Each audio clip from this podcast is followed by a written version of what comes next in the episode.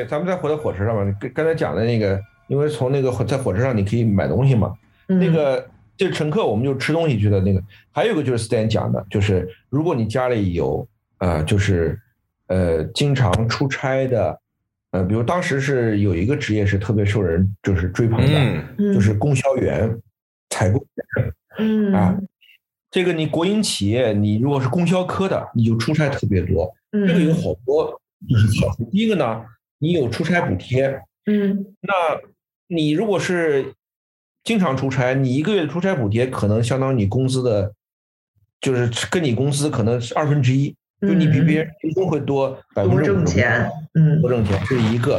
第二个呢，你跑的地儿多，你可以旅游，因为那个年代，我我我到那个，嗯，比如说那个就是都江堰去联系业务，对吧？嗯嗯。甚至不是说到对，就是我都不是到都江堰联系业务，我到成都联系业务。嗯，等这业务完了以后，我就自己到都江堰去玩去了，玩一圈对。对对对，那晚上青城山爬一爬，然后这个天之道，对吧？嗯，然后这是一个，第三个啊，就是你可以采办各种南北货，然后回家，那你在家里地位可高了，就是对吧？然后你你平常一出手啊，都是这个这儿特产那儿特产，嗯。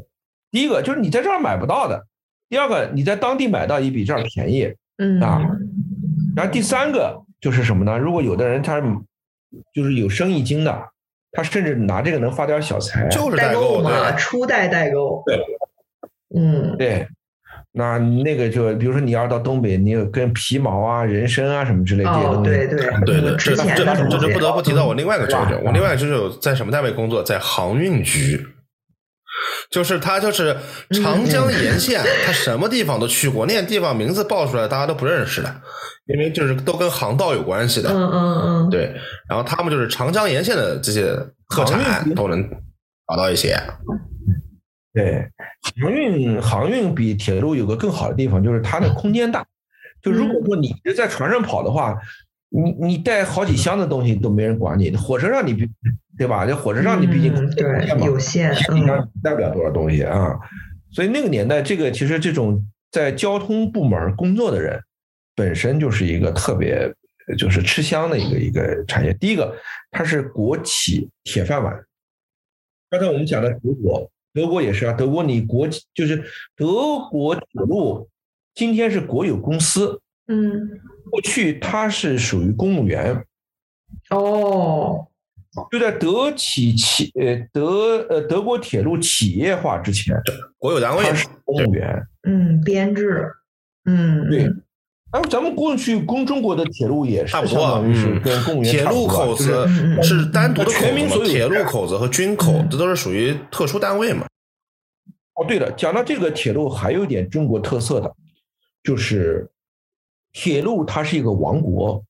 就比国外铁路更牛的地方在什么？铁路有法院，对对对对，有公安局。对我我我舅舅就是铁路公安局的。警察，嗯，对对有警察，没错，有体育队，就是火车头代表队，对，还有挺，还挺浪漫的这个。它是一个整个一个，它是一个社会，嗯，而且它是个小小独立王国。那哎那个什么嘛，你你不知道吗？那个。郭德纲的师傅侯耀荣对铁路文工团，对对文工团，嗯，就是他就是社会上有的铁路都有，你火车上犯了罪，那是铁路公安对才能管，你地方上多你顺哦是这样啊，那我在铁路上打幺幺零报案，我在火车上报案，那是谁接警谁出警呢？你不是你应该铁地，你找铁路上那个列车直接。找乘警，对，乘警啊，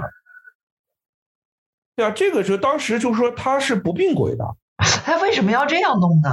他是因为你知道吗？就是中国四九年铁路一开始军事化，就是因为它很重要，是吗？就就是苏联的体系，苏联就是这样的，一模一样的。哦，关键是什么？就是它是中非常重要的一个基础设施，在四九年以后，它必须军事化管理，是为了能够。不是保护他，是为了让他执行很多民政部门无法执行的任务。嗯，比如说，我们四九年以后一下子就就抗美援朝了，那整个铁路的运输调动，它是一个军事哦，为这个服务的。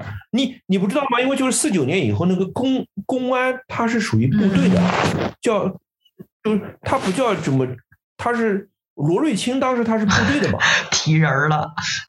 嗯，哎，你那个谁，你你你看那个年代剧嘛，他们穿的是解放军的衣服，他们有特种制服的，对对，就是后来公安才成为国务院下属的。一个部，在此之前，他是中国人民解放军下属的一个部队。哦，那个，对啊，那我突然想到了，那个保保尔柯察金也是铁路口子的，嗯，是吗？保尔 是苏联什么什么铁铁路局下面那个伐木队的。对，哦，伐木队的。对呀，嗯，哦，对你讲的铁路，我们回来就是讲很有意思，跟军事有关的，就是。我们国家最早的这个铁道部长，那个滕代远，滕代远过去曾经当过，呃，曾经他是滕代远是跟那个彭德怀一起平江起义的嘛，后来曾经当过八路军的那个，呃，应该是呃参谋长吧，还是政治委员，就是是很高级别的。后来他就是四九年以后呢，当了滕代远，后来因为他打仗不太行。后来，所以他后来在那个抗战后期，包括解放战争时期，他其实没有参与那个打仗，所以他在军队其实威望已经不是那么高了。后来四九年以后呢，后来就派给他一个铁道部长，就是管管铁路，所以他后来就淡出军队，他所以他也没有参加那五五年的军衔什么之类的，所以很多人都不了解他了。后来这个铁道部长相当长一段时间，他是就后来不是铁道部长叫铁道兵，就中国还有一个部队。下面叫铁道部，中国过去那个军队的体系也是跟苏联学的，就是比如这个部队里面它有什么，就是铁道兵啊，工程兵，然后这个坦克兵，每个兵种都是有司令的啊，只不过呢，就是海陆空是三大军种，然后下边其实还有什么，刚才我讲的什么铁路兵、工程兵等等等等，呃，他这些每个兵都有司令，然后铁道兵司令叫吕正操。这个跟铁路有相当大的关系，就是这个吕正操后来还当过铁道部部长，后来就是转任。我我如果没记错的话，就是他为什么当铁道部部长呢？他是东北人哦，他过去张学良的手下，他他过去东北军的管过。就东北军当中，就是后来不是有那个，就是当时在延安，就是西北，就是他们后来就是越混越惨嘛。就当时有，就是有有后来老蒋也就是要要瓦解他们嘛。后来他们其中有一些人后来就投奔八路军了，投奔红军啊，像吕正操就就投奔红军了，就是呃，包括张学良的弟弟嘛，叫叫什么叫张学什么的，我记记不清了。后来不也当过那个呃解放军少将嘛？这个包括中国人民解志愿军的呃参谋长叫谢芳，谢芳原来也是东北军的，就是他们这就吕正操、谢芳。包括张学良弟弟，过去都都是美军的，后来他们参加八路军，然后呢，在八路军序列里边，就是一步一步的，就是升上去了。呃，像吕正操当时当过那个有中中国有就是文学当中有一部很著名的这个就是类型小说，呃，就是林海雪原这类的，它其中有一本叫《吕梁英雄传》。嗯嗯嗯。吕梁英雄传里边那个吕梁，其实，呃，军区，嗯，就是吕正。就它里边其实那个什么司令员什么，其实他的原型就是吕正操。就吕正操为什么后来就是让他去当铁道兵司令呢？他就因为在东北长大的，他熟悉这个铁路。童子功。嗯，对，吕正操就是早年，呃，就是呃，文革以后吧，他活他吕正操那个活得特别久。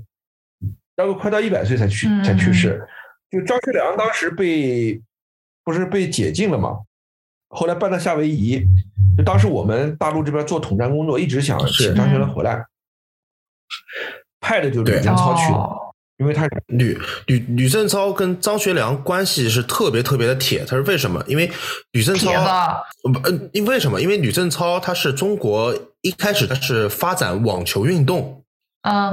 建国以后，他是中国长期以来的这个网网协网球协会的会长，并且他还是国际网联，是他是属于特别特别就是荣誉的，就是因为他在中国推广网球运动。他为什么会打网？他是农民家的小孩他怎么会打网球运动？就是因为当年是他挑出来陪张学良打网球。哦，打业务球。对，就是因为可能那时候嘛，参军嘛，肯定身材各方面有矫健，对吧？嗯。就张学良教他打的，他天天都陪张学良练球。嗯。所以李政涛他晚年有接受过访谈，就谈他就当了这么多年铁道部长，他说他为什么愿意接受当铁道部长？他说有个很重要，他从小在东北长大。哦，他有感情。哎，他就是当时他们家，他就经常喜欢到铁路上去看那个，看看看火车。他当时就说，他们东北当时就是有一个，哇，那个场面我感觉对于小男孩来说还是是挺震撼的哈，挺激动人心的。他有一个特别深的印象，就是说日满铁的铁路特别准点。嗯嗯嗯。当时就是大部分人家里是没有钟表的啊，听火车声。附近的人可以。通过火哪辆火车到了，知道现在几点了。就这一点呢，就是当时就是呃，给他产生特别的印象。他说：“我要是就是我也特别想，就是让中国的火车能够嗯这么准点运行的这么有条不紊。”当了这么多年，我就当了这么多年铁道部长也没做到。哎呀，那也不能怪他 吧？那时候也没什么车，不繁忙，对。不是，那你说满铁为什么做到了？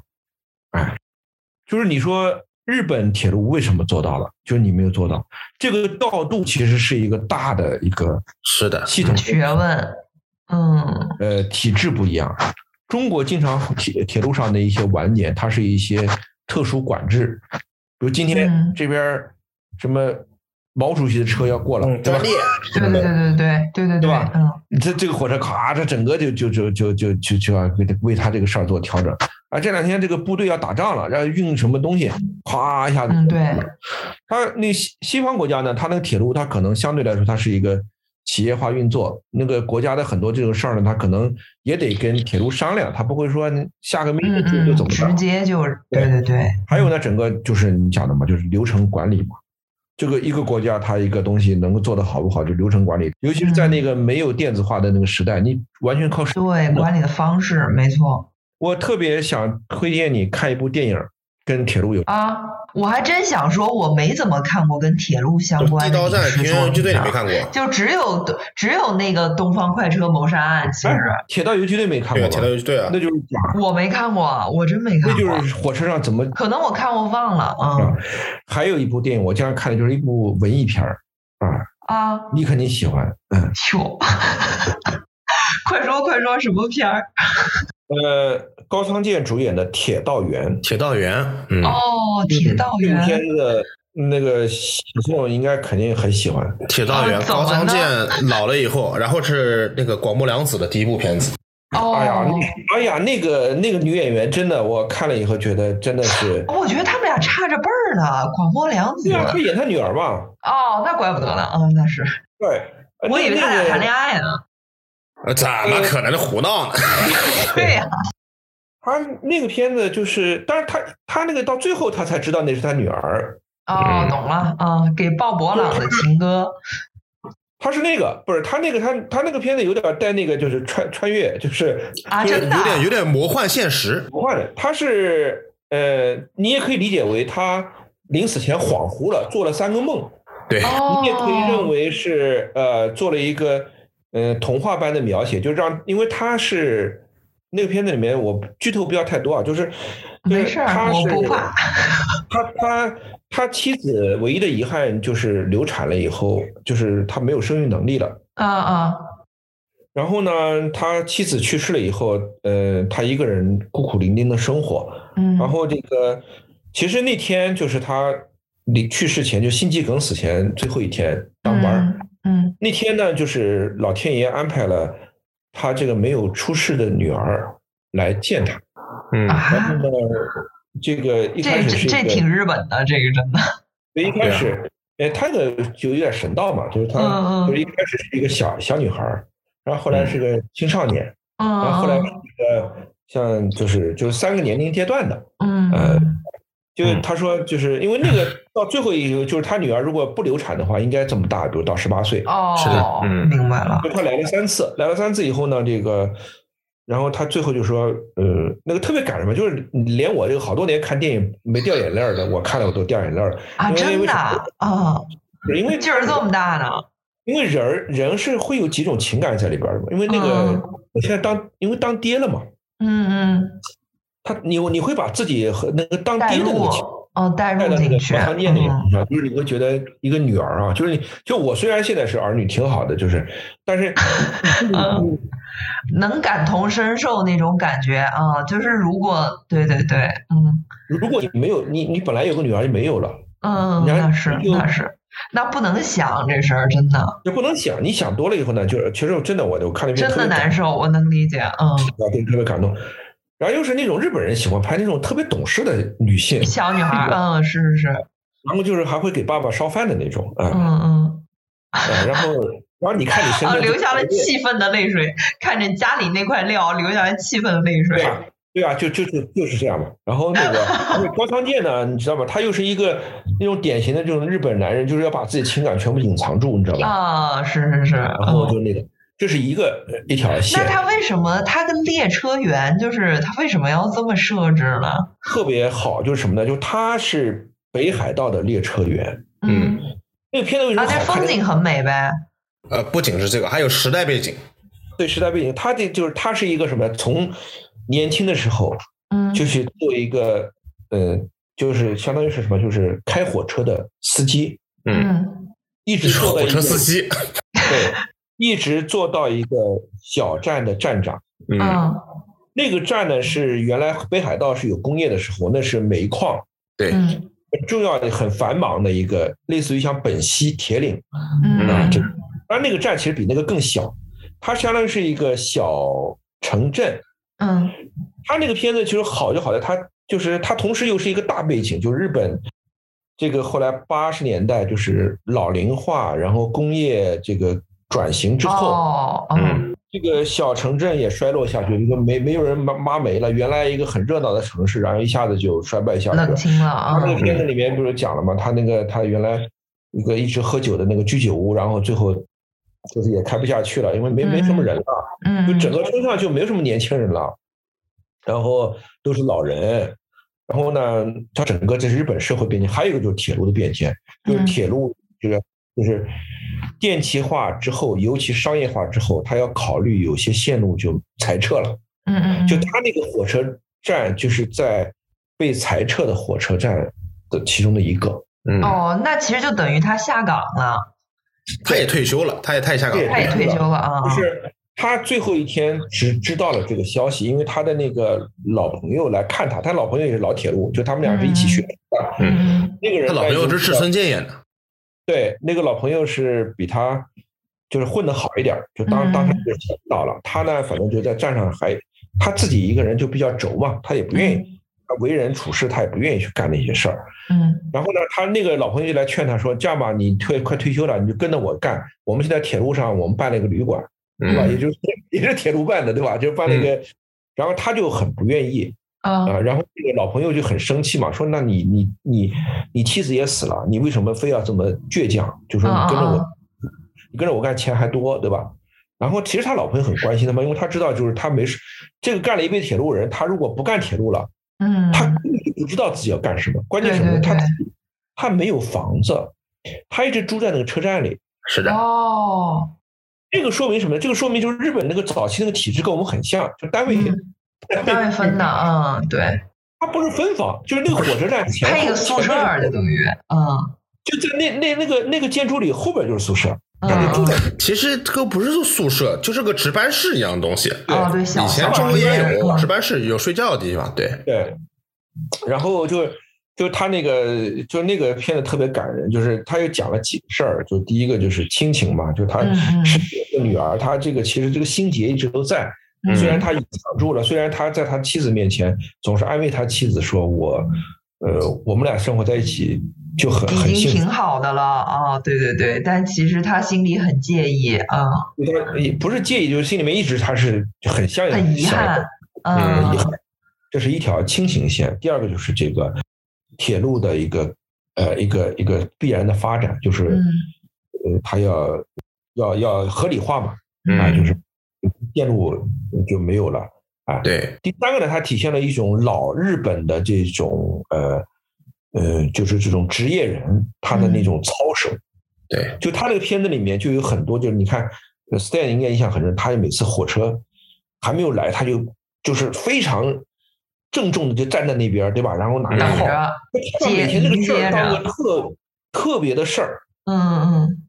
然后他火车走了以后，他要在他那个记录本上记录这个火车的那个什么都走的，对吧？然后那个，然后有人在丢了东西了。然后他要把那个失误也在那本上记，就是就是那种你你他是把它当做一个像他一生生命一样的东西，那个其实代表了某一种日本人。嗯，对，就那天你能看出，就是今天很多日本人也不再是那个样子。嗯嗯，他他最后死都是死在工作上的嘛。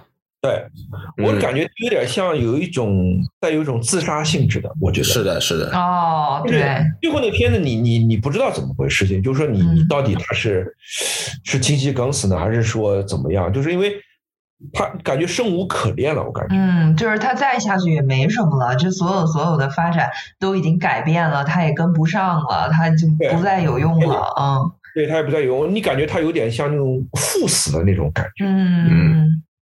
嗯，对吧？然后而且他也带着一个，就是他他他临死前他知道那个女儿是是是假的，就他打电话去问他女儿骗他说他是他们家的孙谁家的孙女儿。嗯，他打电话问问那个人，他说他们家没有孙女儿。嗯嗯嗯。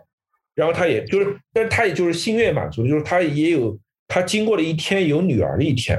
哎呦，嗯，然后就就所以那个片子特特别感动嘛。对他里面还有一个，就是他那个女儿都不是说长得呃呃，就是应该的岁数，就是他就是一个像中学生一样的，但其实他那时候很老了嘛，他他女儿应该很大了，嗯，那就是中学生，就是他为什么能看出来，是因为那个女孩一直穿的是很旧式的那个学生服，就是那个时候日本已经没有人穿那种学生服，他不知道那学生服哪里来的，就他一开始觉得不对劲。对，就穿的是那个年代的学生服。对，然后 Stan，你看 Stan 那个年纪跟我不太，因为我是像看女儿一样看那个女孩的。嗯。但是有很多人是把那个女孩当做一种，就是真的很很漂亮，就是日本清纯学生那种感觉。对，日本人最最受不了的那种国民美少女。嗯。对，就是很就特别漂亮的那个女孩。嗯嗯。不是不是那种。呃，燕，我知道，知道，嗯。现在，现在，我就觉得到现在四十几岁了，广播凉子在日本都能排上也好了。嗯，那是可以的。啊，他那个还有，他还有亲情，还有一个就是他那个主题歌，主题主题曲，主题曲是坂本龙一写的哦，然后唱的是坂本龙一女儿哦，坂本美雨，然后那个导演，导演是。国师的好 buddy 啊，降旗康南嘛，降旗康南后来跟那个张艺谋和高仓健又合作了一次，就是拍那个高仓健最后一部《千里走单骑》。对，呃，中国的部分是张艺谋拍的，日本的部分是降旗康南拍的。嗯，《千里走单骑》还是不错，对，那个也很有意思。那个应该是就是张艺谋肯定看过《铁道员》。呃，他就是这么认识江崎康南，因为江崎康南当时带着这部片子，当时呃中日关系很友好嘛，就来那个上海电影节，然后做了好多活动，就是这么认识那个，就是他们三个就是这么认识，江崎康南、高仓健和张艺谋都认识，就是这么认识的。嗯，所以这这个片子就是我觉得就是对于刚才讲的，因为日本铁路嘛，就是你你对理解。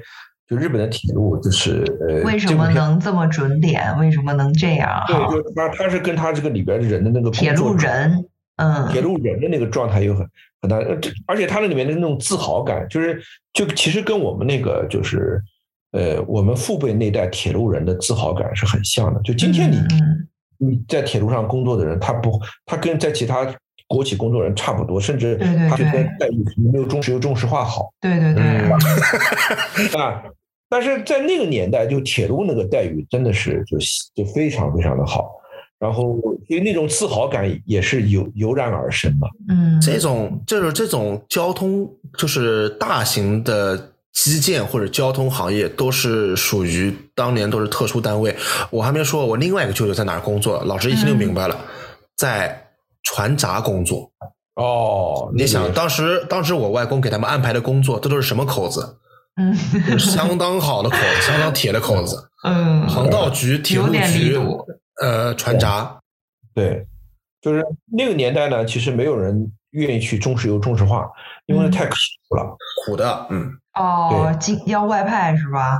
不是要你要去那个的，去去勘探，哦，去那个比较荒的地方，是是是。对吧？就那个那个东西，相反那个年代，因为当时怎么呢？就是说，呃，我们讲的什么好，就是因为这个这个行业当时已经成进入正轨了，成熟了，嗯就有那种比较轻松的或者比较体面的工作了。嗯嗯嗯而中中石油、中石化，它在早期的时候是属于那种搬砖挖煤那种性质的，嗯，对嗯，创业阶段有创业阶段。现在你大大部分人进中式中式化又是去去搞做文职，对对对，所以这个东西就是，其实铁路这个东西也是，就是当它慢慢发展到了这个程度之后，它就会有官僚体系等等等等。不是他老朋友的儿子不就在东京对吧？是在总部工作，什么里面？就铁铁道员里面，铁道员里面，那个嗯应该应该有印象对吧？嗯，就他那个老朋友，呃，就是他儿子是，呃，好像是什么读了大学对吧？然后对在，然后那那个有个特别感动，就是当高仓健从是是他亲口告诉高仓健说，呃，那个你们这条铁路要取消了，就是他特别是的，嗯，然后他那高仓健听完以后就是故作镇定，然后还说了一句，说了一就是说了一番勉励他的话，那个也让人听得特别感动。就他就 有有老铁道人，就是针对就是你们现在晚辈，就是我们日本的铁路事业交到你们手里，我们一定要好好干。但是那那种话你知道吗？就是那种话，如果说是一个领导跟他讲的，或者是一个在他办公室前面跟他讲的话，他也会觉得这是一个就是那种套话，那个套话，甚至是你们 PUA 我们的话。嗯，但那是那是一个他非常了解的叔叔嗯跟他讲的时候，他那他听了以后就是那种使命感很感。动，听进去了，他观众就是他那个片子里面，就是你感觉就是他其实他因为父亲，他们老铁路人就希望自己的孩子子承父业嘛，嗯，所以他一开始进铁路的时候，他是没有什么归属感的，就感觉父亲非要让我进铁路工作。就我感觉就是从他高仓健跟他叮嘱说过这番话，嗯，时刻开始，他感觉他有有那种做铁路人的那个那个感觉，所以那个片子你看非常主旋律啊，嗯是，对吧？就是那种好，你好莱坞也一样，就是那种真的好片子，它是非常就价值观非常正向的嗯，一种一种价值观。以。小见大，而且是就是从这个小职业上，然后可以看到整个社会的变迁，对，这个片子后来还搞了一个修复版，嗯嗯呃，然后就是当时呃一一年的时候，上海搞那个日本文化节，哦，文然后又是重映的啊，嗯嗯，呃，没没有人看，没有人看，票房基本上是属于没有人看。很正常，嗯对，但是这种片子真的就是你如果有机会看到的话，就是非非常好的，很有意思。嗯，那个哦，那说到这个日本铁路的话，我小时候好像还真看过一个跟这个有关的一个日本电视剧，在电视上放的，可能是中央几台放的那种，是它就是讲新干线上的那个列车组，然后啊，有啊，嗯，就是有点像那种情景喜剧似的。啊，行，那呃我我觉得肯定会有那种长的连续剧，就有点像那个，连续剧，嗯对对，但是它没有那么长，反正就播了几天就播完了，嗯，我日本的相信讲剧都不电视剧吧，反正，嗯，对，就是我呃，虽然我没有看过日本这个，但是我我以我对国外电视剧制作的这个了解，就是一定会在呃八九十年代前后，各个国家都会拍呃这种类型的剧，因为嗯呃交通工具是一个封闭的空间，然后里面的列车员它是一个相对固定的，然后这个乘客是流动的，这个比较容易拍这种系列剧。嗯嗯，像那个德国的那个叫什么梦幻游艇，对吧？它哦是在一个游艇上，还有黑森林诊所，哎呦，对吧？嗯嗯这各个国家都有。嗯，嗯你像美国后来拍那种就是那个还叫有那什么中国餐馆、地下交通站、什么编辑部的故事，这都是其实比较那个，对对对，对，它是同一种比较固定的一个地儿，嗯，嗯嗯，小松看那个叫《新干线物语》，《新干线物语》，对对对对对，对，那个是中国好像最早引进的日剧，嗯，对，在电视上看的那时候，然后那时候还中国的火车还是绿皮的，然后就觉得说新干线得是多么高级、多么好的火车呀对，呀！而且小时候看还有感觉，就是是中国铁路上的工作都是什么样的，就是员工，对吧？你看那个新干线上面的服务员，哇，都是这么漂亮，穿的都跟空姐一样。，嗯，对，怎么会有这样的火车啊？对，现在咱们高铁上的那个服务员也是制服呃中高铁级别的，对，就是说明我们已经到达日本的九十年代的水平不。是，哎呀，这是很正常的，因为因为高铁的乘务员务了，嗯。不是跟空姐有关系，啊啊，是去应聘空姐没有进入，没有被录取，但是进入那个那个的是他们高铁直接去拿下了，哦。哦，这样子的，哦。就他们愿意啊，那那现在疫情，空姐们可不气死了，早知道当时去高铁干了，那不行啊，不早知道现在早知道长得不那么好看了，就是刷起来就去了。不是你不要说，我我觉得其实呃呃高铁的乘务员已经挺漂亮了，挺漂亮了，嗯，挺不错的了，嗯，对啊，就是而且你对啊，服务水平啊各方面那都不一样，说这个其实已经很好了。那你再看看德国铁路上那些乘务员，美国铁路上，是吧？美美美航的空乘，那都是大妈级别的。对，俄航就是以大妈空姐著称比如说加拿大，加拿大乘务员水平还蛮高的，因为至少加拿大好像在加拿大国家铁路公司工作，你必须得会说英法双语。哦，对，所以那个铁铁路，我相信它这种它是一种类型剧嘛，嗯。就是中国其实也应该有一个这种呃类型剧。对铁中国中国没有电视剧，但是你们注意一下，春晚或多或少都会有一个跟高铁相关的小品。哦，那是因为跟那什么呃春运啊这些春运的都相关对。有关系啊，一个是跟春运有关，还有一个是跟呃发展发展的成果，嗯，对，就是高铁是一个，哎，就是我们现在就是呃外国领导人来带他坐高铁，嗯，是一个非常嗯重要的一个项目。啊不是前段时间美国当年是做那个上海磁悬浮，我记得莫奶奶做了好几次，来了就要做。对，然后那个前段时间人家美国驻中国大使不自费还坐了一趟高铁，然嗯，后就新任大使嘛，然后就说那跟美国公国务院通报一下票价多少钱，别回去乱报账，没那么贵。那他也得要实名制在那个 app 上抢票吗？可以啊，不是护照可以拿哦，护照买，护照买可以买对的啊，可以买。我跟你说，我每次回到国内的话，我先在浦东机场下飞机了以后，我直接从那个上海，哦，我坐坐这个接驳车到虹桥，然后从虹桥坐高铁回南京嘛。对对，然然后我每次都是直接买票直接走，因为我没有身份证，嗯，嗯我是用护照买票，我是特殊窗口，嗯，对对对对，我不排队的。对，那时候我们小时候就买，比如出差你要买票嘛，所以就是或者说你去旅游要买票，就是经常要跟票贩子打交道。对啊，就你你首先你比如一开始很老实，就是呃呃对，这讲的跟铁路有密切关系。就是我们小时候他们卖票哪几个地方卖呢？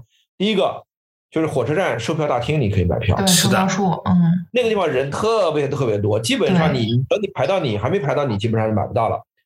第二个呢，就是跟 Stan 可能知道，叫什么铁路轮船什么联合售票中心。嗯嗯，有这联合售票中心在城市内有很多营业部，对对比如大兴对，那边有一个什么，那个地方你到那个窗口那儿，你可以买船票啊，也可以买火车票，也可以买什么票。对。那个呢，也是跟火车站一样，但是呢，它要加个价。对，没错，有个服务费，呃手续费，嗯嗯，火车站可能买张票手续费三块钱，他那边可能是五块钱，那打个比方嘛，对，那是合比较合理的。但那个地方呢，主要为了去那边，第一个离家近嘛，就你不用到火车站去。第二，嗯那个地方呢，如果你比较认识、熟悉的话，你就知道哪个营业点人比较少，嗯嗯或者哪哪个营业点哪个时间段营业少，就你有你有那个了嘛。好，这是国营的。啊，下面我讲票代，票代就是什么呢？票代就是类似于就是呃你在铁路上有关系的，嗯。你做这个业务，比如说你呃，这个你自己在某一个地方租一个小门面，就跟就跟今天彩票点儿一样的。嗯，然后你说再买火车票嗯。啊，然后你找他，然后他收的钱呢，会比刚才我讲那个地方更高一点，因为它会十五块钱一张。但是呢，他获得这个代理的资质，这个肯定他有关系，否则做不了这些事儿。中国什么事儿你都得有资质嘛，那肯定的，嗯，有门道的，嗯，他可以拿到工商局和税务局的那个，就是那个发票。哦，对对对对对，嗯，就是跟那个撕出来的，就它不是发票，就是那个上面是有那个就是已经印好的十元、五元什么的，然后他按那个价格给你撕。对对对对，就就就是它，它是一本儿，它是票本儿。对，然后呢，你找他买票，你十五块钱一张也问题不大，因为你这个可以回单位报销的。对对，对吧？这个呢，就属于什么？就是后来的和，就是比较机机构化的、制度化的，就是这么一个灰色地带。嗯，这个和你直接从票贩的手里面加价，你也拿，你就你只能硬着头皮，因为你你有急事儿嘛，就从他那种。这种机构化的票代出来之后呢，对票贩的打击很大。那是，对，因为他们没，所以后来很多票贩呢自己转型成机构。嗯，对，那得有资源搞得上去。他有资源啊，他有资源搞这个。对对。然后呢，这个旅行社其实就是最大的一个票贩子。嗯。这个其实旅行社后来他就干这个票务代理，其实就是原来旅行社就是什么呢？我我是在你那报个团，嗯，然后呢？你这个所有的这个交通，你帮我解决，这本来就干这个事儿。后来呢，旅行社发现呢，嗯，哎，他这个做票代也可以挣钱。就旅行社门口，他会贴，会打个牌子说，呃，代理买火车票，就是我参加他旅行社的人，我也可以到旅行社。对，那个票代是一个一个意思啊。但是你会发现很有意思，就是说，飞机票依然还保留票务代理制度。是的，嗯，对，对对对，没错。老师还少说一点，早年买票还有个什么办法？高级宾馆、五星级宾馆，他也是票代，其实就是票代。哎，他也是的，对，就是高高级宾馆的商务中心，它可以带这个住客。嗯，然后买机票，其实它相当于票很多的票代啊，就是在高级宾馆，就是呃分支出来，对，就是他这个业务做的特别好啊。他可能比如金陵饭店的票代，他可能跑到这个中华门那边搞一个门市部，上面是的，是的，金陵饭店票务代理中心，是的，是的，中华门多少多少号。哦，德国这边有好多那些公司，他们那大楼里就是和什么。呃，汉莎就是航空是租在一起的，然后他们要买票就直接上他那办公室买去。对，所以那个就讲到计划经济体制下面，就是说你是国营单位，你永远是有寻租权的。嗯嗯，就是中国那种国有体系啊，这等等等等，它会出现出很多有趣的现象。嗯，买这个买火车票是的。所以今天的年轻人啊，这个呃，在手机上买火车票，他都很难想象。幺二三零六刚刚找搞的时候是全国人崩溃啊！对，对对对，是的，我还得买不上票，因为为什么那时候票代他感受到威胁了，他就发明了一些插件，他抢票软件啊，他把太抢走了，对吧？一开始那个其实最后还是给到了票代手里面。嗯，对，现在就是我妈他们都是要么幺二三零六，要么携程，要么去哪儿，就这些。对，携程某种上讲就是票代，就是合法化的。对，没错，没错，没错。就是当年幺二三零六要做这个全国票务网站，说是一开始想找谁，找那个甲骨文还是找 IBM 来做的？后来美国人审核的时候做不了，说这个信息交互量太大了，没法搞。说这个根本就没法保证这个稳定性的，所以幺二三零六是中国人自己搞。哦，那中国人够厉害的，也不是也不稳定啊，人家美国人想到了，一定要崩的呀。哦哦哦哦，但是没办法，别人都不给搞，你只能自己搞。一开始经常崩的。你说后来，我打个比方吧，讲到一个很有趣，就是访问量，你知道中国现在最大的 APP，你肯定知道是什么？快手啊，三亿人都在刷。这 不是淘宝吧？我觉得。淘宝，嗯。淘宝、拼多多。呃，应该这这个应该是访问量最大的平台，对吧？嗯，对。你什么时候见过淘宝崩掉的？呃，好，还真没有。嗯，就是在就双十一它都没有崩掉。对对对，嗯。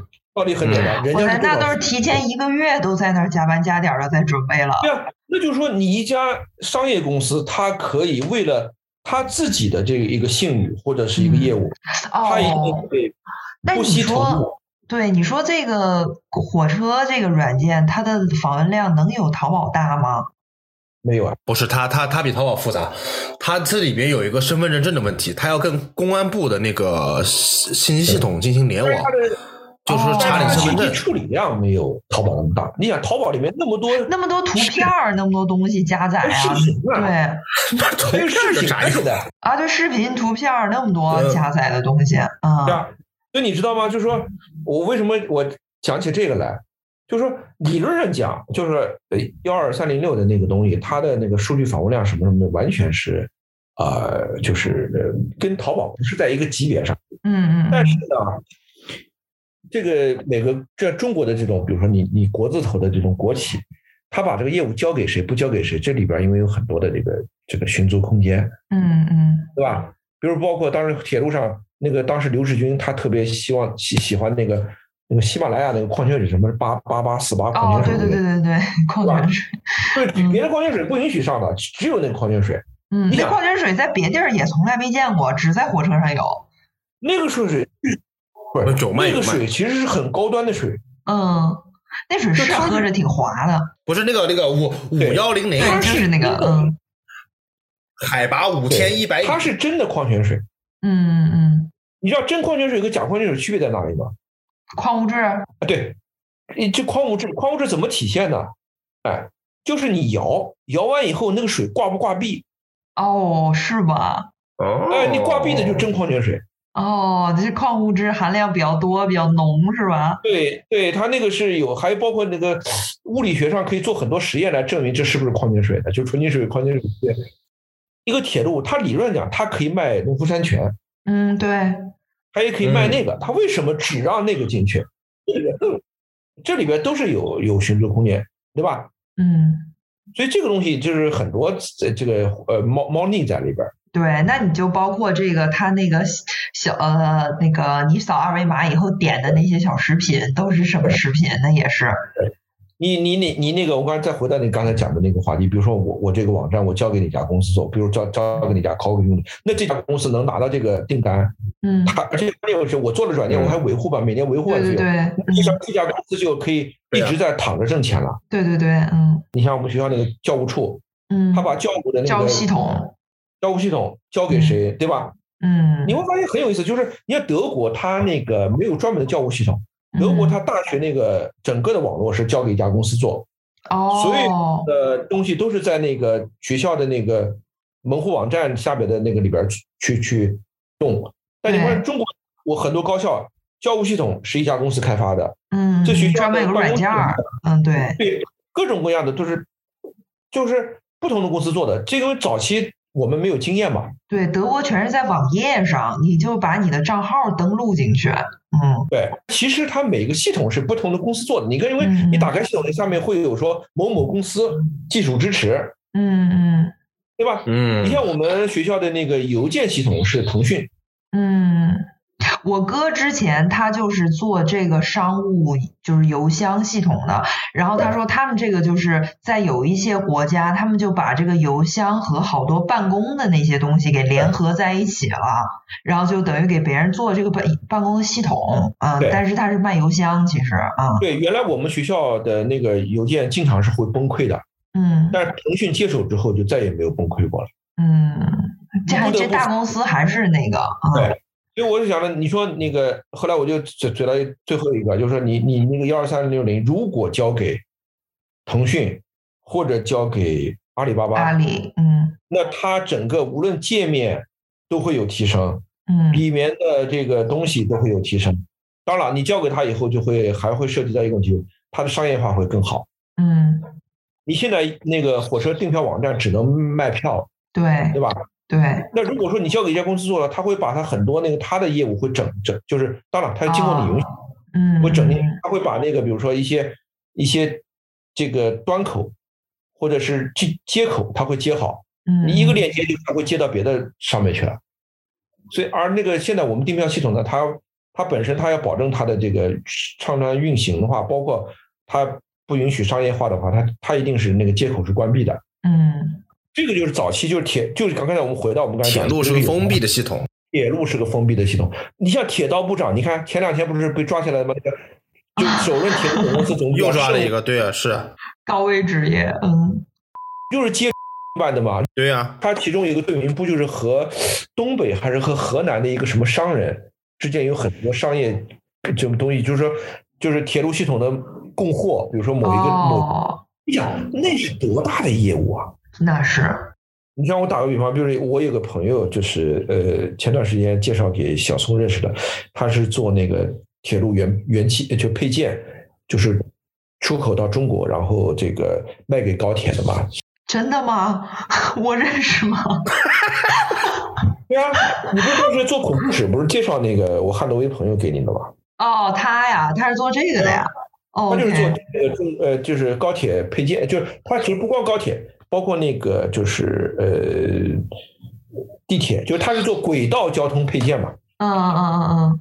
啊，就是各种各样的配件，就是你小到螺丝，大到什么东西，其实它都是火车都是传下来的嘛。嗯嗯我们今天讲那个什么，中国有自主研发高铁，就是所谓，你就跟你好比说你有自主研发汽车，其实最关键就是驱动，嗯嗯嗯。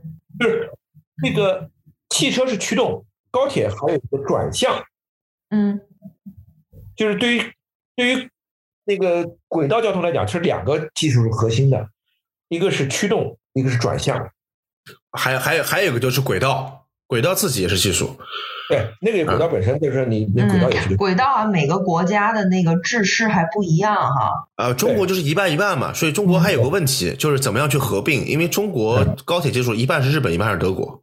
对对哦哦，对，所以就是这个，你想他如果说你比如说采购这个原配件，也嗯，不是说你你你想采购什么就采购什么的，这个它里面有好多。对，是这么个问题。对，我们讲的订票软件儿，那个对在德国，你像那个德铁，它的订票订票的系统，对其实你看它，我觉得就是在它有一点比较好，就是它有一个那个网页，就是嗯你在 PC 端操作，对，幺二三六也有网页呀。但是中国大部分人都是在手机上操作啊、其实我也是在手机上操作。啊。嗯，这还使用习惯吧，可能对。对，但是德国它那个网页呢是和火车站的自动售票机又是联网的，哦，对吧？他现在就是那个你的那个账号一登进去，然后你买了票啊什么那些都到处都能看见。那在中国呢，就是你在火车站一般是，呃，它那个火车站的那个自动售票机那个系统和其实呃那个 A P P 上的那个系统它不是一体的，它是另外一个系统，嗯，它界面都不一样嘛。那是不是因为德国一开始就已经规划好了这个对，配套的？它一开始规划好，嗯就是它的那个 P C A P P，包括它那个自动批，它是一套系统。对对，所以它那个就是你感觉之间它界面就是大家比较熟悉，就是你可以在里面买。就刚才讲的那个订票，其实其实很很有意思，就是说你想德国优惠，那德国优惠对吧？像这个我们可以下次聊，嗯，嗯嗯，还有德国买那个 Bank Card 的什么火火车卡、打折卡什对么的，嗯，对。这些中国都没有。你们你们当时你们在那边订票是也是在 A P P 上订吗？对，你们怎么买票网？站上订的吧，可能有 A P P，我也没用过，就是网网站网站是那官网吗？还是类似于那种去哪儿什么的？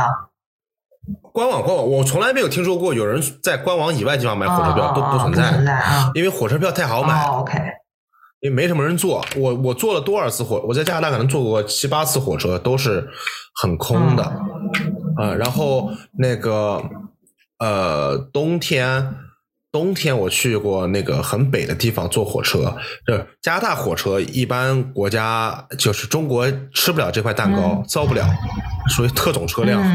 就是那铁道上厚厚的全是雪对对，它那个火车跟破冰船一样，它得把那个雪全部铲开的。嗯就是那个，然后还可以，就是坐火车还有好处，就是可以领略一下沿途的农村风情，嗯农村风 情。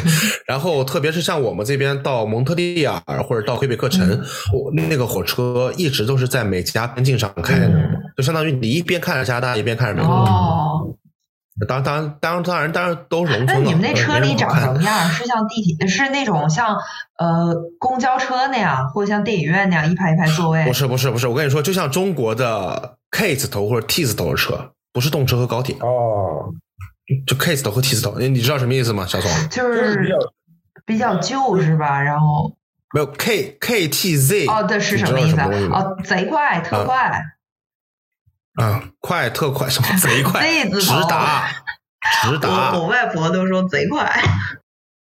对，那也是贼快，人家他直达嘛，对，在动他是贼快动车之前最高级的就是 Z，对，没错啊。，Z 字头，对。然后我还国内没做做过没有头的，就是纯编号的，我真做过一次，那次我还真真真的是印象很深，就是大学的时候跟朋友去呃成都呃不是去去西安玩，嗯，然后坐那个车，那车是继续往后开，它是从上海然后开到西安，途经南京，再往后开，开进藏区的。嗯。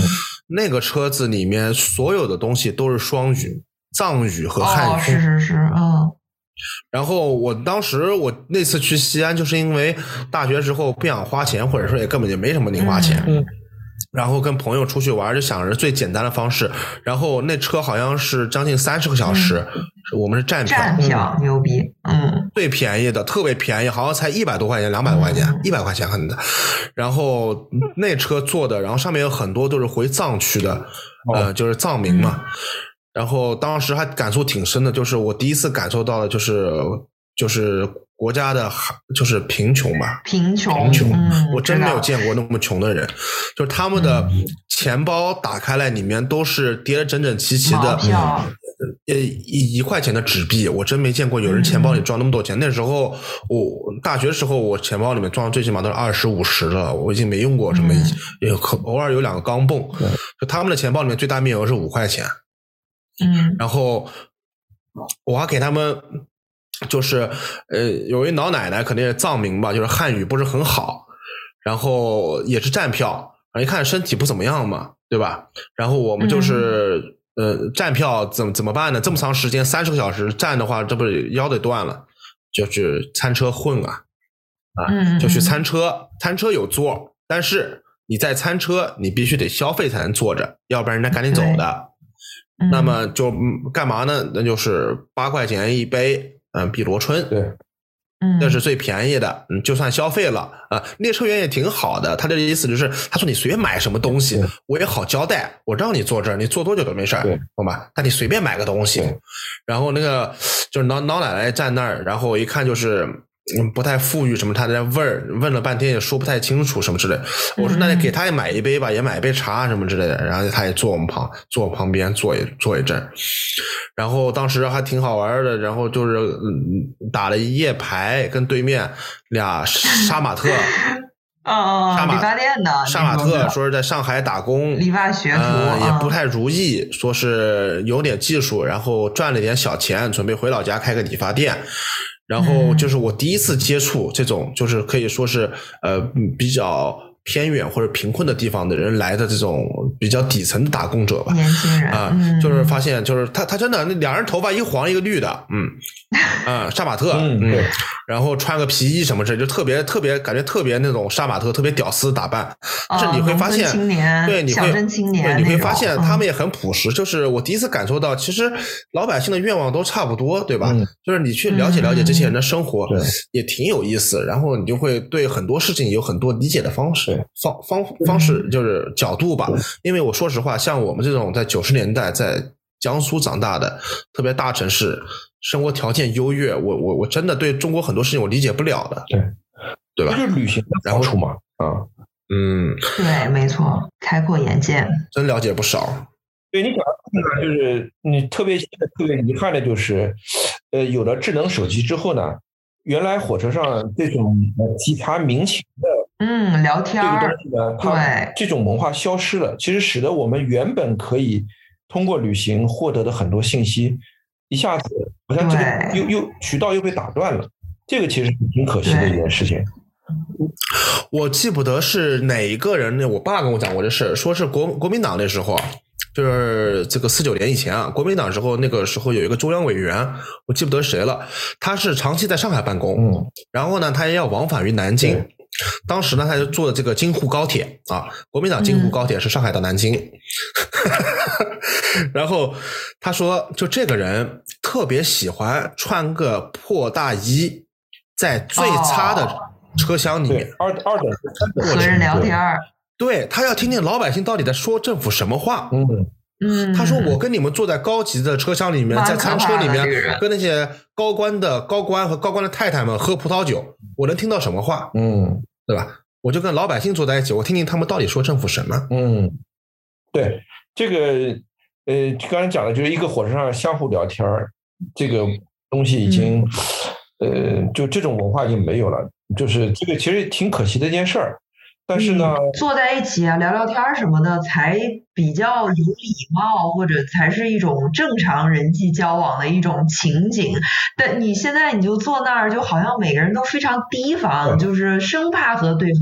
但现在就是这样的，现在人和人之间是没有交流的，对对，没错。而且你突然去跟别人说话，别人是很就是那种别人很戒备，很戒备的，嗯说你干嘛？你你跟我说什么？吧？对对我怎么了？其实你要这样想，就是在早期火车坐的那个设计，就是为了让你交流的，它是面对面，哎，对他面对面坐的，哦，连在一起的。不是对啊，它是面对面，中间有个小桌板嘛。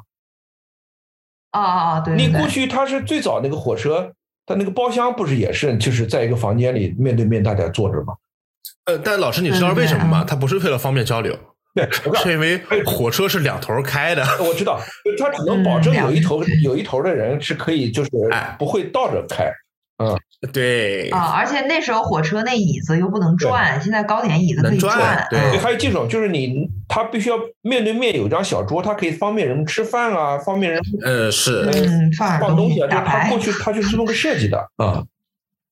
嗯今天的话，你看那个，但高铁其实今天一样啊。你如果你买了反向座也是反向座啊，嗯，但是他今天高铁是这样，就是说那个高铁，我看每次到了车站以后，他要掉头开的时候，他会那个列车员会上来把那个座椅就是掉。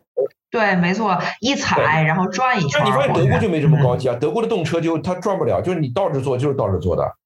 对，但是德国的那个动车，它是那种就是怎么说，像洋葱一样，它最中间会有一张桌子是对对面的，然后就是后面是顺着这个对面的方向往左往右分别对，就是你你如果不晕车的人，或者你你倒车不晕车的人，你就可以坐在那倒车。如果你那个对对对，啊。它其实就是你要非要想坐哪个方向，你往前走几步，到那个车厢的后一半儿，就是又是全是往那个方是向了。前提就是他的票是不对座的，哦，对对，德国的票是不对座的，要对座，嗯你得自己买张对座的，得再花钱，对，再花钱订座。这。就不一样。中国嗯是都是对座的嘛，对吧？对还有一个而且他那个再花钱定座，还不是就是说像飞机上你那么去选那一个座，它是你选一个区域，就比如说你是吸烟区还是不吸烟，是手机区还是安静阅读区，嗯靠窗户还是靠走廊，就是你把这些条件设好了，他会按照你的条件还是给你分配一个座位。嗯，但是像那个我们传统的那种，就是呃，就是那种可以呃，大家面对面交流。就在德国你会发现一个现象，就是统车厢没有人这样做，但是包间里有人这样做。哎，对，嗯，包间儿，对它又是形成一个小环境，觉得距离更近它这还对是我感觉德国做包间是什么样的心理？我觉得这心理有有不一样哈。你坐做在包间里，一般人会想，就觉得我做包间，我肯定是不想跟别人交流才做包间，因为里边人就是我。但其实恰恰相反，就是就是、嗯但是不想和做不起包间的人交流呃，不，德国的包间是不用另外花钱的。啊？是吗？对对对对，嗯，它就它就那个车型，对，只要你嗯只要你包间里有空座，你都可以进去坐。他那个不啊，是吗？不嗯不不是但不是所有车都有包间，动车有的车上有包间。德国的动车嗯，嗯嗯不，他这样的德国他是这样嘛，就是你其实我我后来我我待的时间长了以后我才知道，就是德国他进包间的人他已经做好了心理建设，就是要被别人搭话儿。所以我觉得在德国是不想跟别人搭话的人是往那个大桶间里坐的，那个对就是做好，就是他不是说我非要跟别人说，但是我不介意别人跟我对话的人，他才会去做标间。靠，他就是进入了聊天室。对嗯这种聊天室。你会发现德国好多人，他因为包间一般在火车两头嘛，就是旅客拎着箱子进来的时候，有很多人看到包间里有空座，他都不进来，他就是因为不想就是在那个那个小空间里被别人搭话去聊天儿。然后，所以坐包间里老头老太太特别多，我感觉他就是在那儿等着别人进来，他好搭话。啊，不明所以的进去了以后，老头老太太想给我逮住了，今天肯定给你问出来。然后像我这种外国人的话呢，他会碰到两种极端的情况。第一个，呃，有的人他们是德国，他不，我我我不能说是什么歧视，因为我说句老实话，我觉得跟就跟中国，你在中国有一个老外在旁边，你有的时候，嗯嗯嗯嗯嗯，好奇，对，他是有两种，一个是不愿意跟。陌生人他就不愿意坐在你旁边，有个人好奇，他非要坐在你旁边。包厢里就心理，就是我作为一个外国人坐在里边的时候，我经常出现的情况是，因为我是外国人，德国人跑到隔壁那个包间里跟德国人自己坐进去了，还是可能啊，真的，就是你你会发现黑人经常是这种情况哦。德国一般包间里黑人，我我我观察过，我不介意，你知道吧？我我因为我在那儿，我就是外国人，我还介意什么，对吧？就是。我在德国，我是喜欢做包间的，嗯，那个我特别喜欢包间那个环境，知道吧？然后，嗯嗯，而事实上我也知道，因为我一旦我作为外国人进了包间有很多德国人他就不太爱进来，反而我包间里会人少，就是四四个人包间可能只坐两三个，甚至只有一个人，如果车空的话。那就相当 对他们会对这个距离还是他们人和人之间距离比较远，他觉得这么大的空间就足够两三个人共同使用的，就不会再来了，除非真的很挤很挤的没办法了啊。就是加拿大公交车两人坐永远只坐一个人。对对。那你知道吗？那个有一次我跟一个朋友呃，就是在日本的留学多年的朋友聊过天我觉得有一点上，就是呃日本文化有个特殊性。比如说，我们中国，比如说你呃两个座儿对吧？一般我就喜欢坐在那个呃，你你没有定座嘛？你大巴也好什么，你都会喜欢坐在靠走廊那个，然后里边那个不是空着嘛？其实他有心理，第一个呢，走廊里宽敞，我这脚那个撑的啊，呲出去，撑着说。第二个呢，就是一旦我把那个那个外外边那个座卡住了。哦，就没人想去里面坐了，你知道吧？那春运的时候不是这么想，对，还是看人多。坐你腿上，我跟你说，那个坐相对空，就座位比较空的时候，嗯，有坐在这里，它是有一个多重考虑的，对吧？嗯。那么，甚至比如说你你有些行李，你就可以放在空桌上，这样子就你就就也很方便。哎，对的。还有就是走动方便。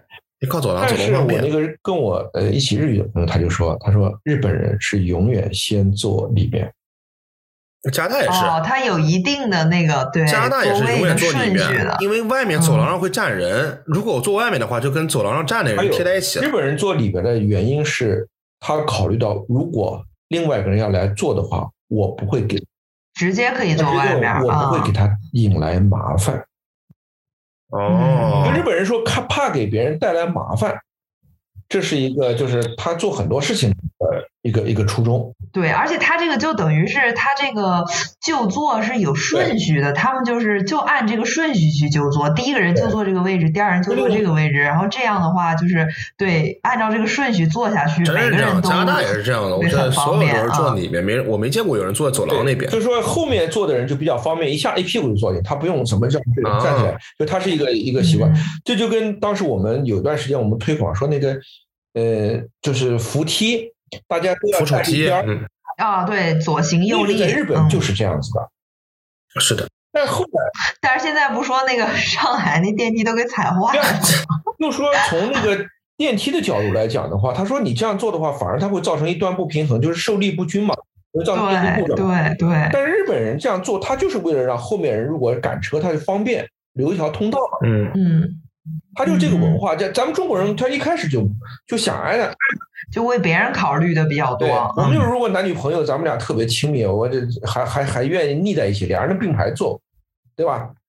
啊，人行道上走的也并排走，那个骑自行车也并排骑，这个咱们那 怎么着？日本人都是什么？不不，加拿大也没有这么干。加拿大很少有人并排走，因为这个属于 blocking，你知道吧？你就是阻塞了后面的交通。啊，你们那路也太窄了。不是不是不一定不一，就人行道没多宽的呀。不，你可以想象一下，你比如我我俩朋友，我我们俩一人开辆奔驰，然后在高速上我们也可以并排开吗？哦，那这个是这个你占车道呀。那是啊马自达车友会，就是这么干的。关键是你俩人并排走，你可以说话，你可以互相挽着，你并排开车没有没有意义啊，人说话，张扬来说话你话。知道吗？就是对于老外来讲，你们俩爱说话的话，不要在主干道上、人行道上并排走着说话。你们俩要想说话，他们家是人吗？我天哪！好像也是加拿大走路不怎么说话哦，学校里好像真的是经常并排走着说话，但是在大街上好像很少看到。对，哎呦，你们真的是人吗？这是真的问题啊！我跟你说，这是真的问题。你要经常开跟并排走，我都想想想超他就很麻烦，你知道吧？我跟你说，这是真的问题，因为我之前前两天就遇到过这个情况。我我我在那个超市，就是有的过道里面，就是俩俩越南人，就是越南人，嗯可能也是咱东亚人，也是有时候他不是说是故意的，他就是不咱不怎么注意这个事情，知道吧？他俩就是好像是一对这个中年的这个夫妻，就一边并排走一边说话什么之类的。我就跟到他们后面走，我急死了，我也不好意思说，哎，你让一让，感觉不太礼貌，是吧？我就只能、嗯他们走的超级慢，我就只能跟在后面挪，嗯，就还还是哦，挺困扰那德国。人他会问的，他就是他会说能不能我过一下，或者他会用一种方法让你察觉到他的存在，一般你就会给他 让一下。他说嘿嘿嘿，你你超市里面当然是这样的，但是如果你在那个街上，就是人行道上面，就是这个一般大家都会自觉的就不会并排一边走一边说话，因为你一边走一边说话，你首先走路人走的也会比较慢，就是你说话的人一般啊，真的，我的天哎呐！我一般在街上的话会说一下这不超市里面你哪有那么急的事情？你要干嘛呀？对吧？就是啊街上的话，你真要比如说你赶一个会，或者说去参加一个什么呃演出什么的，你要迟到了，那你必须得讲话你开口想象一下，那你不能让别人堵着你。你想，你想想你在曼哈顿，你在银座，你这街上俩人在那儿，呃，这个一咸一淡的在那儿说话，两人走走路那么慢，你这整个耽误事儿嘛？你这个是你在曼哈顿可能后面直接给你律师打电话了 说你等着别走，马上告呀你。这西方发达国家这个人权太低了，真的。对我一般在加拿大，我一般路上让路，我都都都都说那个，就是一般正常咱们就是什么 excuse me，对吧？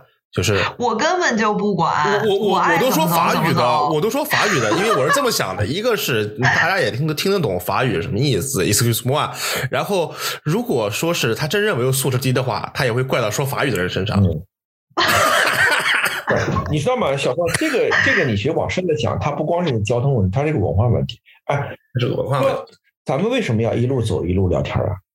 咱话多呀。对啊，对，我跟你说，咱中国人真是爱说话，你知道吗？特别爱说话，爱聊天特别爱说话多就是一个我们的一个行为方式，就是话说不完，这嗯你走的路上你还得说，对吧？这是一个。第二个就是我们说话比较浅，就是啥意思啊？你一路走可以一路说的话，不是非得坐下来四目相对，非常集中注意力的话。哎呀妈呀，那那种话一辈子也说不了几次了。哎，这就是我我们以后可以聊个天儿，叫到人家家做客这个话题。嗯，哎你，可以你发现，这个做客的礼仪，或者说做客的这个啊，嗯聊的东西，不是聊嗯东西，聊的深度。嗯聊深度，你嗯，或者是聊什么样的话题？你在中国最常见的一个到别人家做客，是往人家家呃沙沙发客厅的沙发上一坐，电视机开着，一边眼睛看着电视，一边跟旁边人聊天儿。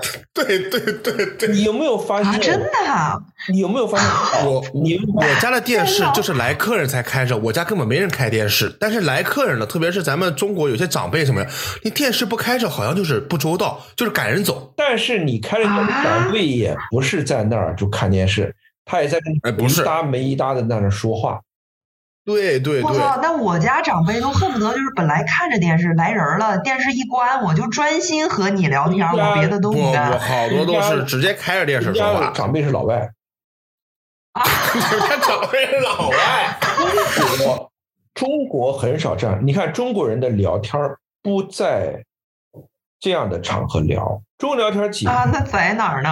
饭桌，嘴巴也哦，饭桌上，嗯嗯嗯，对吧？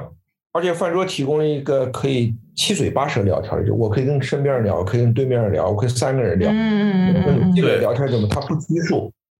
然后这个就是老外对中餐馆的一个印象。嗯，闹腾。第二个，你看到老外打扑克的时候聊天吗？不怎么说话，他们那扑克挺紧张的，他们来钱那个，那中国也来钱啊，中国中国打打麻将也来钱来钱。呢？对啊，打麻将也聊天吧？对，因为这种东西不是统称叫什么，就是叫 g a z e s h a 老外也是啊好像都但是老外他是把这个当做一种竞技，就是他把这个事儿看得很那个，很哦，很中国人专业的，中国人他这个是联络感情，顺带赌点钱，哎，不是主要为赌钱为目的的。嗯，所以说中国人不在乎钱，老外才在乎钱。真的，对，呃这第三，呃刚才这第三个场合了吧，对吧？我刚才讲的一个电视机前面，对吧？一个是这个吃饭，嗯一个是这个打牌的时候，还有打牌，嗯，路上聊天儿。路上，你在国外电影里看见几个人，主要是在路上边走边聊天。我讲的校园不一样啊，就是公园、校园、森林不一样，那个是一个边走边聊天的地方。可是你在国外店里很少看到两个人在大街上一边走一边聊天。可能是表现什么洛杉矶流浪汉的电影，可能因为他没地方去。你如果两个人想聊天，走着走着就在旁边找个长椅坐下了，哎，对对对对对，是哦，是这样子是是是，好像还真是，啊，或者就是到旁边草地上坐着，我再跟你讲，嗯最后一个坐着，说。你有没有发现小宋，嗯，老外很少边走路边抽烟？哦，对对对对，那是对对对，没错，之前立法不允许，很多地方为什么？呃，喝酒吃的，我我知道西班牙是不允许一路那是拿个酒瓶子一边走一边喝，它是有法律有规定对的。北美都不允许，这都是当年禁酒令时候的事情，就是你在公共场合不能喝酒。德国可以啊，然后我在，德国在相比之下真太自由了，对那我讲回到抽烟，是啊，我就发现了一个，就是老外一旦烟点起来，他就停住了。站着了，嗯，为什么？它有两个原因。第一个，这个呃，从享受的烟太贵了，他好好享受，好好享那不是的，干扰他人。对呃，干扰他人，你一路走一路抽烟，你这个不是一路嗯，烟会飘的到处都是，啊还有一个很重要一点就是享受，嗯，嗯，你知道吗？那个在 就对他来说，这是一个抛子，这是就是我在我在休息、在停顿的时候抽一支对，烟，而且你会发现，老外抽烟的时候特别爱聊天，对嗯，他会跟其他抽烟的人聊天对。需要抽烟人聊天，就是还有一个就是什么呢？就是你知道吗？一般你找个地儿抽呃抽烟的话，一定是一个比较避风的。嗯嗯对抽烟的人来讲的话，那口烟抽进去有风没风，那个享受味道不一样。一样的。中国你经常看到一路走一路抽的，我相信从抽烟的那个就是，呃，就是那个享受来讲，我嗯，我觉得这个还跟生活节奏什么的也都有关系。你觉得中国他们能停得下？来，中国快但是你要发现，但是你这么说的话，我立马反驳你了。嗯香港也没有人走路抽烟哦。嗯，就是如果它快到一，因因为它这个的起点是，快了，我觉得它起点是一种就是说礼仪啊，或者社会的就是规范啊，就是我应该不应该这么做。但是到你急到一定程度了，你就会有人他就不惜打破这个规范来进行一些事情。你讲的一点啊不错，我就跟你描描述，因为这事儿我我我我考虑过，因为但是后来呢，我想写，我曾经写过一篇文章，后来人家报社不收，因为这个跟关于抽烟的，现在人家都都不，有没有什么中国烟草协会报？哎呦 昨天我去，昨天我去那个德国那种小的那个那种烟酒店，就是那种呃便利店，然后我就看他那桌上放了一个那个报纸，叫《Cigar Telegram》。嗯，你知道吗？这个抽烟，你看你刚才讲的生活节奏是有有有有一定道理的，就是说，呃，生活节奏快了以后，呃，就是你必须得同时做两件事、三件事情，包括嗯抽烟也嗯成为一个顺带的事儿。比如说，我现在烟主要是烟瘾犯了，就是如果我烟瘾没犯，其实我也不至于说点个烟儿一边走一边抽，一定是我烟瘾犯了，我这时候需要一口烟。那么这时候呢，我要走路，那么我就一口。你在中国不光是走路啊，现在很少，因为外面现在抽烟的人也比较少。十几二十年前，你经常看到骑自行车甚至骑摩托抽烟的，哦，有有有，对对对对对对，这个在老外是 绝对没有的。老外真的，我我也有个老外朋友，他是一边走一边，他是可以的。但是你说嗯骑自行车和摩托车，这属于杂技范围。我见过骑自行车抽的，在德因为骑自行车。关键什么？就是他风风大了以后，那烟一点抽不出味儿嘛。嗯，就是他一定啊，他有的人可能是就是抽着一半儿了，然后登上车了，完他就夹在手上了。我觉得，我觉得要感谢这些人。法国跟中国关系这么好，要长期要感谢这些人，因为法国绝对看得起中国人。法国人都发明不出来骑车抽烟这种事情，中国人办出来，法国人绝对更老看得起中国人我跟你讲，这个宋云星讲的就是两个原因嘛。第一个就是说，烟很长一段时间中国不太贵，你知道吧？就是嗯，嗯，对的话呢，他也不是说每根烟都很珍惜，对吧？我这根烟我抽个相当于抽的半根的感觉就差不多了。老外真的烟贵，他就说我这一根烟，我我我逮着一根烟，我不好好抽。你要是好好抽抽。你基本上见不到老外说抽一半烟把把烟扔了去办个事他肯定得等他抽完。还有一个，你要说中国人过去节奏慢的时候，就是停下来抽烟的。你看那个，嗯咱们中国老过去老农民抽那个旱烟袋，嗯，嗯，坐田埂上，歇个脚啊，歇脚了，对吧？嗯其实你就说，在国外很少有人他会把东西拿在手上边走边吃，对但是中国就是很多，特别是早餐，对。就是武汉这热干面什么这些，就都是放那盒子里，你直接拿就能吃啊。啊，这个就是一个呃生活节奏有有相当大的一个一个关系。对对，嗯，所以你你你这个这这种什么，你说骑自行车，然后骑尤其骑摩托，然后你说那风吹过来，你说你你你抽进烟了吗？你对吧？你根本就没抽进烟，嗯，所以这个是一个特别特别有意思的一个话题，就同时干两件事儿。嗯，这这这个东西，行，嗯，对，咱们聊这儿，嗯，行，那那个联系一下那个报社，对，联系一下报社 那个下下一期 A 版是王德峰教授，B 版是 对啊，刚才我们讲了影视嘛，其实影视里这个抽烟镜头也越来越少。嗯，现在嗯，是现在现在电视里毛毛主席都已经抽的少了。连那个就是写那个写那个就是《绝命毒师》那一系列的那个嗯 Vincent Gilligan，、嗯他就说他每次写一个有抽烟的场景的时候，他会觉得内心特别不安。嗯但是在他们这种剧里，这种抽烟场景就很酷，就是一定要有的。那当然了，这个抽电影里嗯抽烟那个镜头很多很经典的。对对对对对，嗯对，包括现在你看那个直播，嗯，直播就是你有吸烟镜头的话，直接就把你这号封了，对对嗯嗯，那很很严重的。嗯，这就没意思了。现在，嗯，行行行，那那那下次再聊一期抽烟吧。再聊起有意思的。对 对对。是播客有好处，播客你聊抽烟不会有人进你，没人管你，对，而且它不是直播，对，嗯，嗯，现在是审查绿洲对播客，对，下次我们可以真的烟酒话题可以聊一起，嗯，虽然我们烟酒话题可以聊一起，真的。啊虽然不是资深的，但是但是其实就是恰恰因为你不是真正的烟民酒民，其实反而可以聊，嗯，嗯，对对对对对对，我觉得跟你抽不抽烟、喝不喝酒的没关系，看你是观不观察这些东西。对对对，嗯嗯，社会观察家。对，就今天又有几个话题，烟酒下次。